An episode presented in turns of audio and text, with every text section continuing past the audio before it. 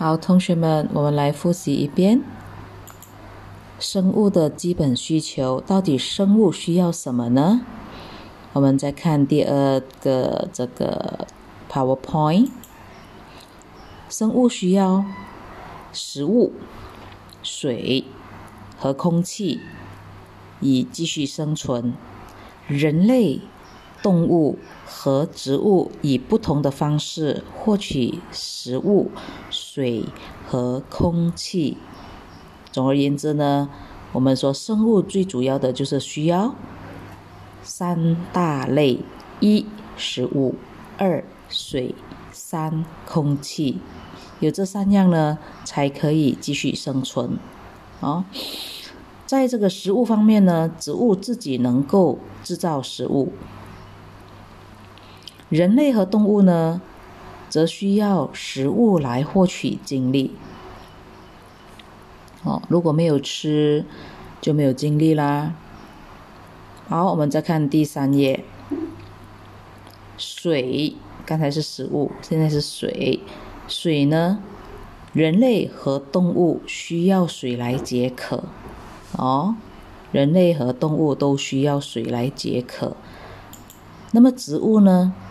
你看植物的根部，第三呃第四章哦，植物的根部呢，吸取水分来制造食物，它需要水分来制造食物，哦，然后空气呢，第第三样了哈，刚才食物、水，现在还有一样空气，植物需要空气来进行呼吸和制造食物，人类和动物呢？也需要空气来进行呼吸。哦，好，接下来我们再看人类的基本需求：需要水，需要食物，需要空气。人类需要水来做什么呢？哦，如果是人类呃不喝水，又会怎么样呢？啊？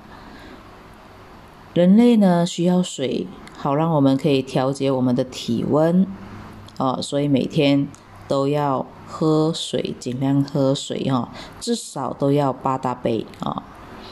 再来，我们再看食物呢，食物我们摄取了食物，主要是提供我们精力和营养。空气方面呢？如果有空气，我们就可以进行呼吸啦。呼吸有空气，空气里头还有一个很重要的氧气，哦，那我们就得以生存啦，就可以活下来啦。动物又有什么基本需求呢？刚才人类的是需要水、食物和空气，动物呢？哦，第六章的哈，动物也是一样，需要食物，需要水，也需要空气，哦。然后我们再看看第七章的，那植物的基本需求又是什么？植物它需要空气，啊，叶子呼吸空气。然后植物也需要食物，不过呢，植物好厉害哦，它大部分的植物呢能够自己制造食物的哦，啊，植物比我们人类厉害哦，大部分的植物呢都可以自己制造食物。那么，另外呢，它也很需要的是水。它的根那个部分呢，就吸取水分，哦，根的那一个部分就吸取水分。OK，好，我们看第八章，人类和动物也都需要庇护所。主要呢，人类，你看，我们呢，在家里就可以避雨啦，也可以。遮阳啦，不用被日晒雨淋。然后呢，庇护所也可以让我们躲避危险。哦，在家里是安全的。好，我们再看这一只熊啊，它也是躲在大树下、哎洞穴里。它躲在洞穴里哦，躲在洞穴里就不用被日晒雨淋啦。好，再看看这个鸡妈妈啊，它如果是在这个鸡寮里头啊，就不用害怕被其他的动物侵袭。好，所以人类和动物呢，需要庇护所来避雨、遮阳和躲避危险。哦，这三项是最基本的。第九页，呃，基本的需求的重要性哦，到底这些基本需求有什么重要性呢？我们就看第十页了。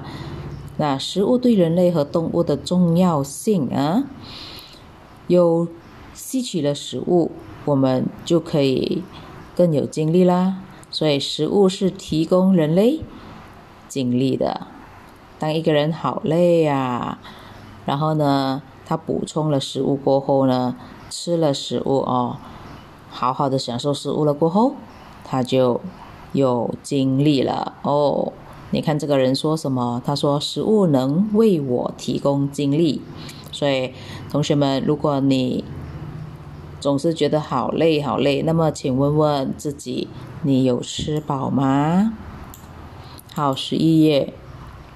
那么食物除了提供我们精力之外呢，它也帮助我们成长。